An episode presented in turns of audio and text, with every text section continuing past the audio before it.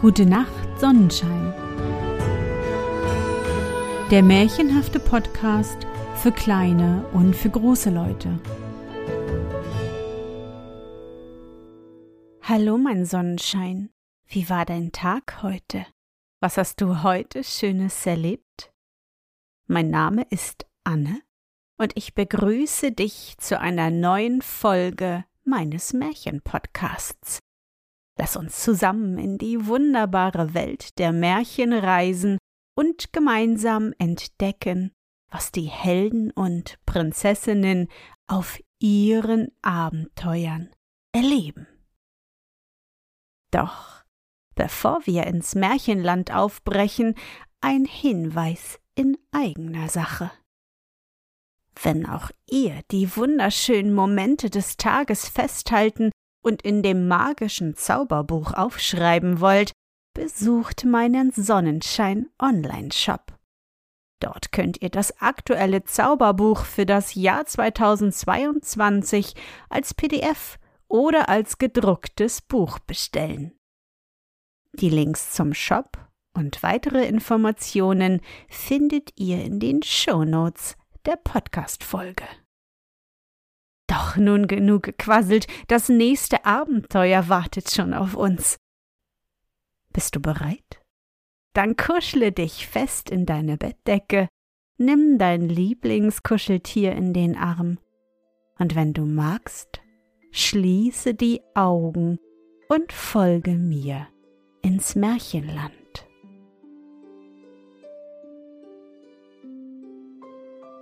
Das versunkene Schloss im Norden von Deutschland gibt es zwar keine eigentlichen Gebirge, wohl aber stattliche Hügelzüge, die im Verein mit großen blauen Seenflächen, weiten Wiesentälern und alten mächtigen Waldungen diesen Gegenden ihre eigentümliche Schönheit verleihen.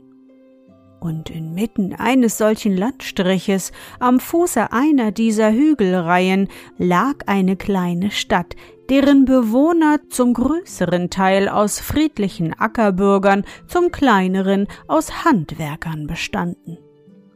In den stillen Straßen wuchs das Gras, und über die alte bröckelige Stadtmauer spann der Efeu seine Ranken. In der Mittagszeit, wenn alle Leute in ihren Häusern bei Tisch saßen, konnte man denken, die Stadt sei ausgestorben oder in Zauberschlaf versunken. Ja, so still und einsam war's dann. Am meisten Leben zeigte sich noch des Abends, wenn die Jugend auf den freien Plätzen lärmend ihre Spiele trieb, die Leute auf den Bänken vor ihren Türen saßen und die von der Weide heimkehrenden Kühe brüllend durch die Straßen wandelten, um ihre Ställe aufzusuchen. Nur der Jahrmarkt und das Schützenfest brachten etwas mehr Bewegung in diesen stillen Erdenwinkel. Das letztere ward in dem Wald gefeiert, der den benachbarten Höhenzug bedeckte. In der Senkung zwischen zwei Hügeln befand sich die Schießbahn, und auf einem freien Platze im Walde waren die Buden aufgebaut, die sowohl den Bedürfnissen des Leibes als auch der Schaulust reichlicher Nahrung boten.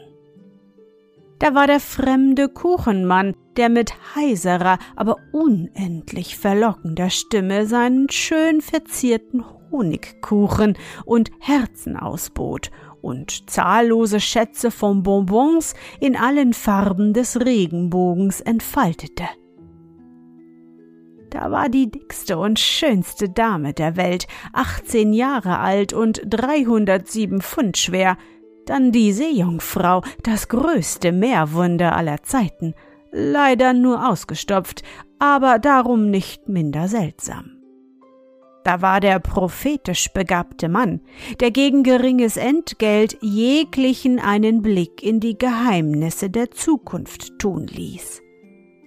Da war die mit reichen Schätzen ausgestattete Bude, wo man gegen den Einsatz von nur einem Groschen die seltsamsten und teuersten Dinge gewinnen konnte, sogar als höchstes eine altehrwürdige Taschenuhr, zur Klasse der Butterbüchsen gehörig, die wirklich ging, wie jeder sich durch Augenschein überzeugen konnte.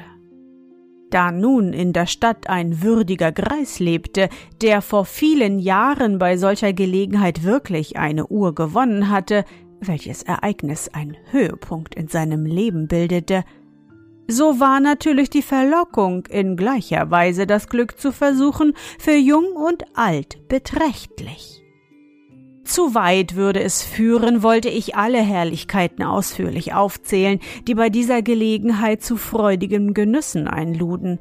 Ich will nur kurz das Karussell, das Puppentheater und den Tanzplatz erwähnen, allwo sich beiden Weisen von vier Stadtmusikanten die Jugend unablässig im Kreise drehte. Ich will nur vorübergehend erinnern an die Gastzelte, wo das edle Bier in Strömen verschenkt wurde, so dass sich selbst die solidesten und ehrsamsten Schützenbrüder am Abend etwas unsicher auf den Beinen fühlten und beim Einmarsch in die Stadt kein besonderes Schauspiel darboten. Diese Zeit, wo sich das Leben der kleinen Stadt zu seiner Taumelhöhe entfaltete, war die einzige, in der die meisten der erwachsenen Einwohner den Hügelwald besuchten. Außer es handelte sich um eine Holzauktion oder dergleichen, denn die guten Ackerbürger und ehrsamen Handwerker zogen es vor, wenn sie sich zu einem Sonntagsspaziergange aufschwangen, in ihren Feldern das Wachstum zu betrachten und sich freundlichen Spekulationen über den Ernteertrag, die Kornpreise und den Stand der Kartoffeln hinzugeben. Zu allen Zeiten aber ward der Wald besucht von der Jugend und von den Armen, von Kindern, die Blumen suchten oder Vogelnester oder Beeren, je nach der Jahreszeit, von unternehmenden Knaben, die sich in den buschigen und verwachsenen Abhängen Räuberhöhlen anlegten, von armen, holzlesenden Weiblein und dergleichen. Nur einen Ort gab es in diesem Walde, der von den meisten gemieden ward. Das war der von Bäumen entblößte und nur mit niederem Buschwerk bestandene Gipfel des großen Hügels.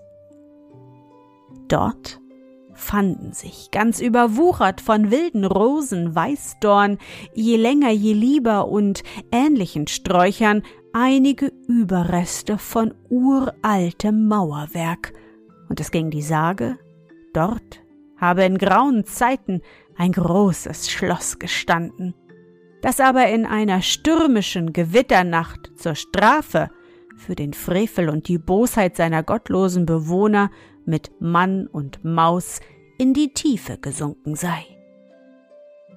Ja, an diesem Ort soll es nicht geheuer sein. Manche wollten den alten Schlossvogt, ein kleines graues Männchen, das die Schätze in dem versunkenen Gemäuer zu bewachen hatte, am hellen Tage mit kläglichem Seufzer dort haben umherwandern sehen.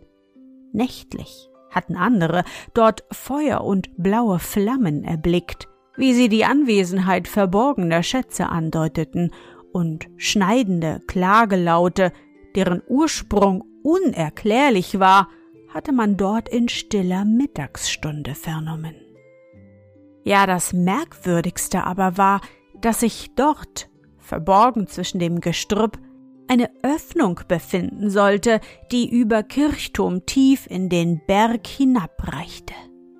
Manche behaupteten, sie gesehen zu haben, sie hatten Steine hinabgeworfen und gehorcht, aber niemals vernommen, dass diese unten aufschlugen. Andere, mutige und neugierige Leute hatten wieder nach dieser Öffnung lange gesucht, aber nichts gefunden. Es sollte dies die Ausmündung des Hauptschornsteins der versunkenen Burg sein und zuweilen sogar Rauch daraus hervorkommen. Alle diese Dinge waren den meisten so unheimlich, dass der Gipfel dieses Hügels gemieden wurde, obwohl man dort eine herrliche Aussicht hatte auf die alte Stadt, auf das weite Wiesental mit dem gewundenen Fluss und die dämmernden Wälder in der Ferne. In der Stadt lebte eine Anzahl von unternehmenden Knaben, die unter der Anführerschaft eines braunhaarigen Jungens namens Bertram standen. Dieser war gewissermaßen ihr Räuberhauptmann, denn es muss gesagt werden, dass sich diese sechs Verbündeten weniger durch ihre Leistung in der Schule als durch zahlreiche Streiche auszeichneten, die sie gemeinschaftlich ausführten. In der Dunkelheit Bindfaden über die Straße zu spannen, die den ehrsamen Bürgern die Hüte von den Köpfen rissen, räuberische Ausflüge in fremde Obstgärten, Fischfang und Vogelstellen, nächtliches Abfeuern von Kanonenschlägen, verbotene Schießübungen und dergleichen Unfug waren ihre Lieblingsbeschäftigungen. In dem Abhang des Hügelwaldes hatten sie wohl verborgen im Gestrüpp eine Räuberhöhle angelegt, wo sie ihre geraubten Obstschätze aufbewahrten, verbotene Pfeifen rauchten und sonst allerlei unerlaubte Dinge trieben. Bertram hatte sich durch seinen bösen Charakter, seiner Körperstärke und Entschlossenheit zum Anführer dieser kleinen Bande aufgeschwungen, und ihm wurde unweigerlich Gehorsam gezollt. Eines Tages, so streifte diese Gesellschaft dort am Abhang umher, als sie einen Knaben namens Roland ansichtig wurden, der in den entfernteren Teilen des Waldes ein stattliches Körbchen mit Himbeeren zum Verkauf gesammelt hatte und damit nach Hause gehen wollte. Er war der Sohn einer armen Witwe, die sich kümmerlich von ihrer Hände Arbeit ernährte und darin von ihrem Sohne soweit es in seinen Kräften stand, unterstützt wurde. Die Knaben hatten ihn kaum bemerkt, als sie ihn auch schon umringten und die gesammelten Früchte für gute Beute erklärten. Wie gut, dass du die Himbeeren für uns gesucht hast, sagte Bertram und streckte die Hand nach dem Korbe aus. Allein Roland umklammerte diesen, hielt seine Hand schützend darüber und rief Ihr dürft sie nicht nehmen. Ich habe den ganzen Tag daran gesammelt und meine arme Mutter braucht das Geld. Oh, sie werden uns ebenso gut schmecken wie dem Advokaten oder dem Kaufmann am Markt, wo du sie verkaufst, sagte Bertram. Her damit! Roland sah nun wohl ein, dass er gegen die Übermacht nichts ausrichten würde. Doch es kam ihm ein anderer Gedanke. Wenn ihr versprechen wollt, mir die Himbeeren zu lassen, sagte er rasch, so zeige ich euch etwas, das ihr lange gesucht habt. Ich habe das Loch auf dem Burgberge gefunden, wo es in das versunkene Schloss hinabgeht. Ach, was wirst du da gefunden haben? sagte Bertram. Wo wir schon so lange gesucht haben. Das sind Ausflüchte. So hört doch nur, rief Roland eifrig. Ich weiß dort, wo die alten Steine liegen und so viele dichte Dornen stehen, einen Ort, auf dem die allerschönsten Himbeeren wachsen. Nur an einer Stelle kann man zwischen dem Gemäuer und den großen Dornenbüschen durchkriechen. Da kommt man an einen Fleck, der rings von dem dichtesten Gestrüpp eingeschlossen ist. Heute habe ich dort wohl den halben Korb voll Himbeeren gesammelt. Und während ich pflückte, kam mir schon immer ein sonderlicher Geruch in die Nase. Es war gerade, als wenn meine Mutter Eierkuchen backt, und zuletzt sah ich in der Mitte des Platzes, wo der Boden etwas erhöht war, einen leichten Dampf aufsteigen. Ich dachte, was kann denn dort brennen, und es ward mir ganz unheimlich zumute, denn mir fiel ein, was man alles von diesem Ort erzählt und dass es dort nicht geheuer sein soll. Doch ich fasste Mut, schlich mich näher und bemerkte nun, dass dieser Rauch zwischen Gras und dichtem Rankenwerk hervorkam. Mit einem Stock schob ich dies beiseite und ein schwarzes Loch wie von einem großen Schornstein ward frei. Vorsichtig kroch ich heran und horchte, allein ich konnte nichts wahrnehmen als ein leises Zischen und Schmoren in der Tiefe. Da überfiel mich die Angst und ich machte, dass ich fortkam. Wenn ihr mir nun die Hand darauf gebt, mir meine Himbeeren zu lassen, so zeige ich euch das Loch. Die Knaben hatten mit der größten Aufmerksamkeit und Spannung zugehört. Bertram streckte dann seine Hand aus und rief Dort müssen wir hin. Schlag ein, Roland. Dieser tat es. Und alle stiegen nun den Hügel hinauf und krochen unter den Dornen hindurch, um diese wunderliche Entdeckung in Augenschein zu nehmen.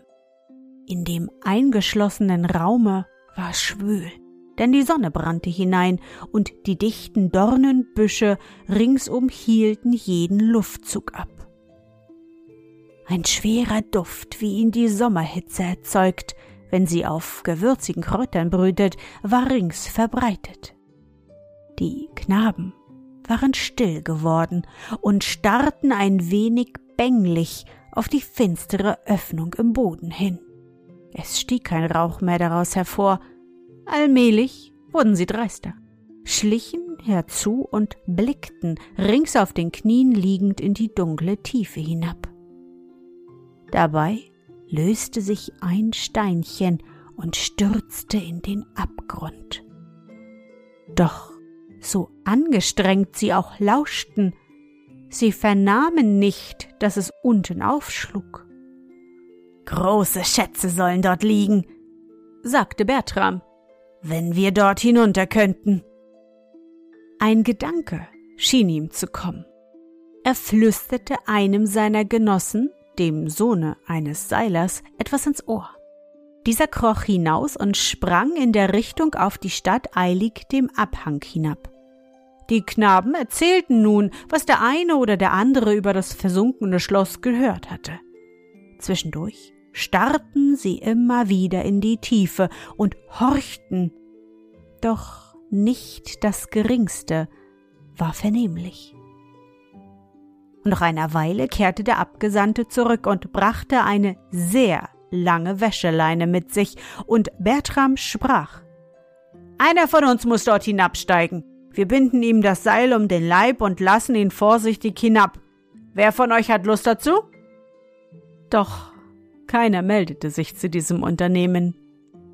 Bertrams Augen fielen auf Roland. Dieser, sagte er, hat das Geheimnis aufgefunden. Außerdem ist er der leichteste und behendste. Wir wollen ihn hinunterlassen, dass wir erfahren, was auf dem Grunde verborgen liegt. Da auf diese Weise die anderen frei ausgingen, fanden sie sämtlich den Vorschlag sehr gut und angemessen. Jedoch Roland bekam einen tödlichen Schreck und wünschte, er hätte seine Himbeeren geopfert und das Geheimnis für sich behalten. Jedoch, ob er sich auch sträubte und wehrte, es half ihm nichts, das Tau ward um seinen Leib geschlungen und trotz seiner flehentlichen Bitten ward er mitsamt seinem Korbe, den er krampfhaft festhielt, langsam in das Loch hinabgelassen. Das Seil war fast zu Ende, als er sich krümmte und seine Spannung nachließ. Knaben zogen an, doch es war ganz leicht und schien offenbar leer zu sein. Sie ließen es wieder hinab und riefen in die Öffnung hinein, doch es kam keine Antwort. Dann zogen sie wieder an, und nun schien ihnen das Seil wieder beschwert zu sein. Allmählich wandten sie es empor, und als das Ende kam, sahen sie, dass auch wirklich etwas daran hing. Na, Roland, wie war's? riefen sie schon, doch wie entsetzten sie sich, als sie bemerkten, dass es nicht der Knabe war, der an dem Tau hing, sondern eine tote Katze. Alle schrien laut auf und liefen davon, da nun jeder so schnell wie möglich aus dem engen Eingang hinaus wollte, so waren sie einander hinderlich, drängten sich und stießen sich in die Dornen und schrien, denn alle hatten die unbestimmte Angst, es möchte noch etwas viel greulicheres und entsetzlicheres hinterherkommen.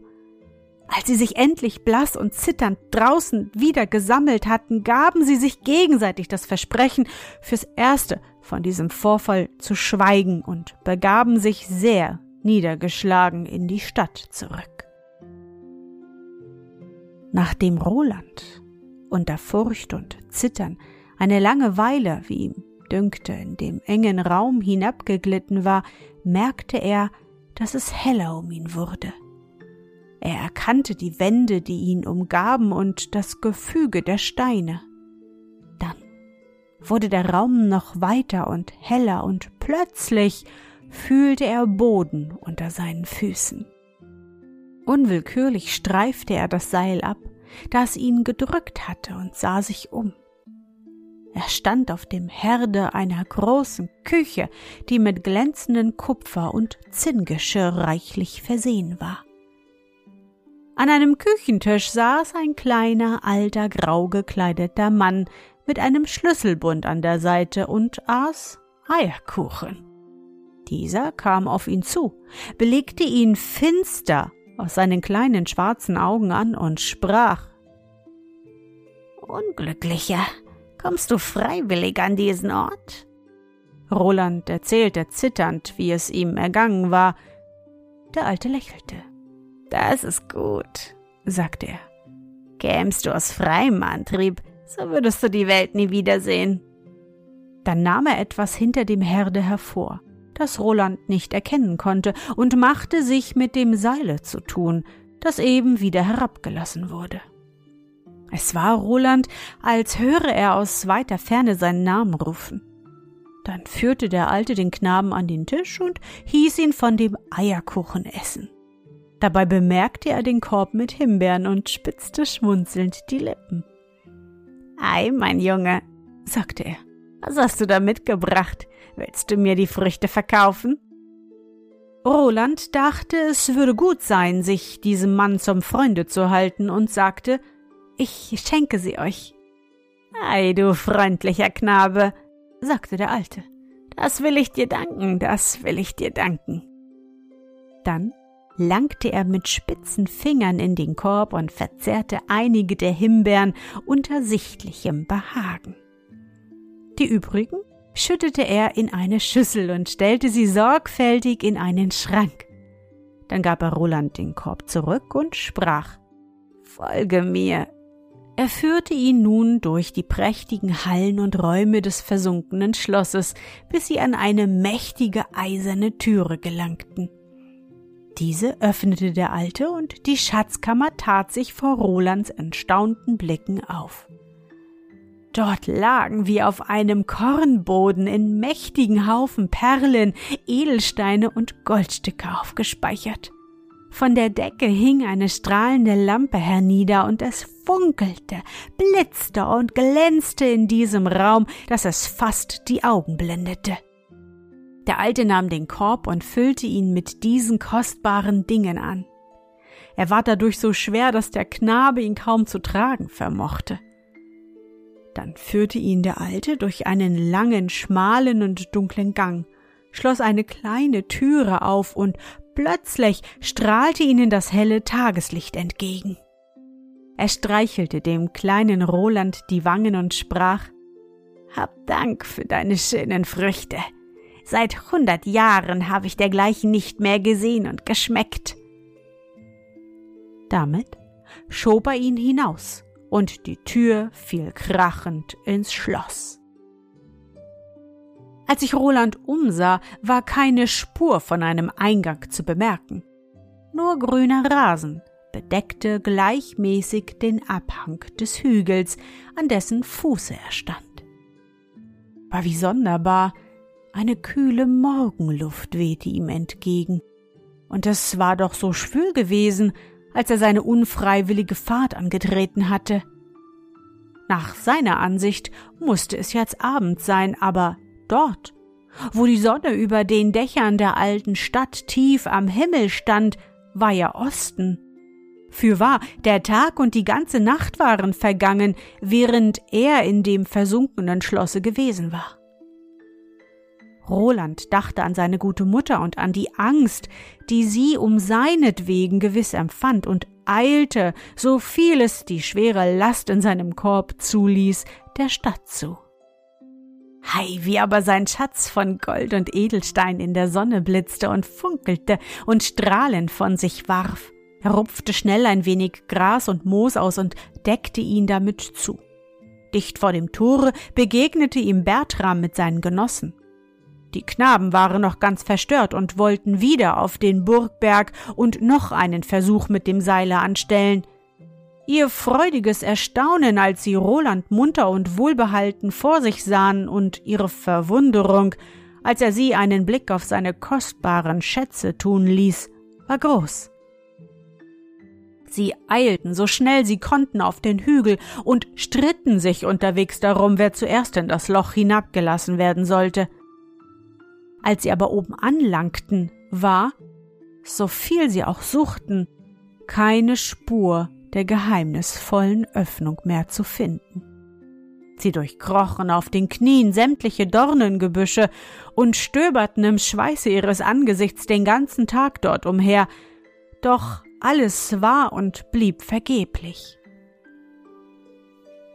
Der kleine Roland und seine Mutter aber waren durch den Schatz des alten Schlosshüters reiche Leute geworden und hatten genug an Geld und Gut für ihr ganzes Leben.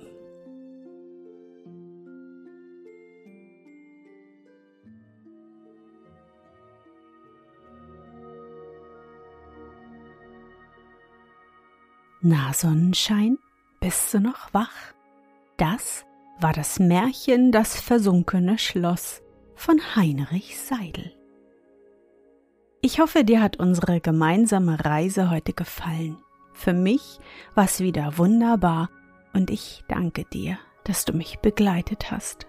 Und bevor du nun die Augen schließt und in dein Traumland reist, möchte ich mit dir nochmal an dein schönstes Erlebnis heute denken.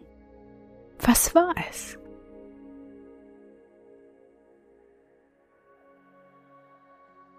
Ja, vielleicht hast du heute den ganzen Tag, so wie ich, im Schlafanzug verbracht. Du hast leckeren Pudding gegessen und dich so richtig in eine Decke gekuschelt, auf dem Sofa gewälzt. Ach, solche Tage tun gut. Versuche dich an dein schönstes Erlebnis heute zu erinnern.